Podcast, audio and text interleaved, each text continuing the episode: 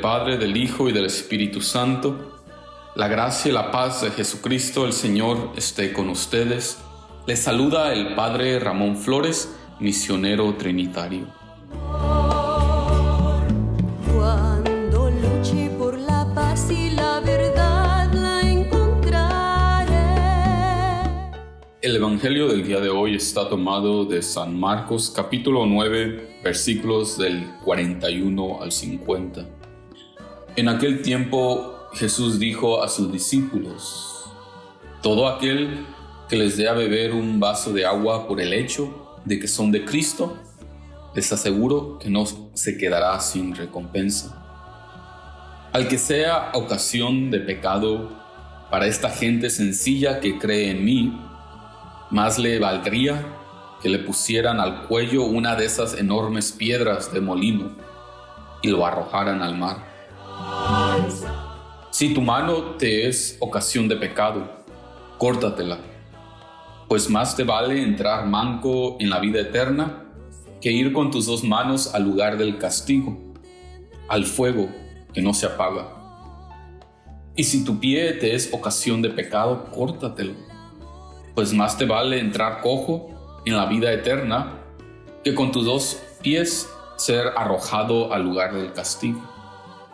Y si tu ojo te es ocasión de pecado, sácatelo, pues más te vale entrar tuerto en el reino de Dios que ser arrojado con tus ojos, con tus dos ojos al lugar del castigo, donde el gusano no muere y el fuego no se apaga. Todos serán salados con fuego. La sal es cosa buena, pero si pierde su sabor, ¿con qué se, le, se lo volverá a dar? Tengan sal en ustedes y tengan paz los unos con los otros. Palabra del Señor. Honor y gloria a ti, Señor Jesús.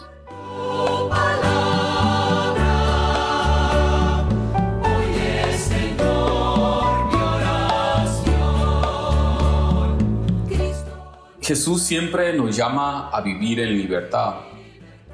Él ha venido a dar libertad a los cautivos. El pecado es un impedimento para vivir tal libertad. El que vive en pecado vive en esclavitud. Es por eso por lo que Jesús en el Evangelio del día de hoy nos llama a cortar, a romper con todo aquello que nos conduce al pecado. Si tu mano te es ocasión de pecado, córtatela. Si tu pie te es ocasión de pecado, córtatelo. Si tu ojo te es ocasión de pecado, sácatelo.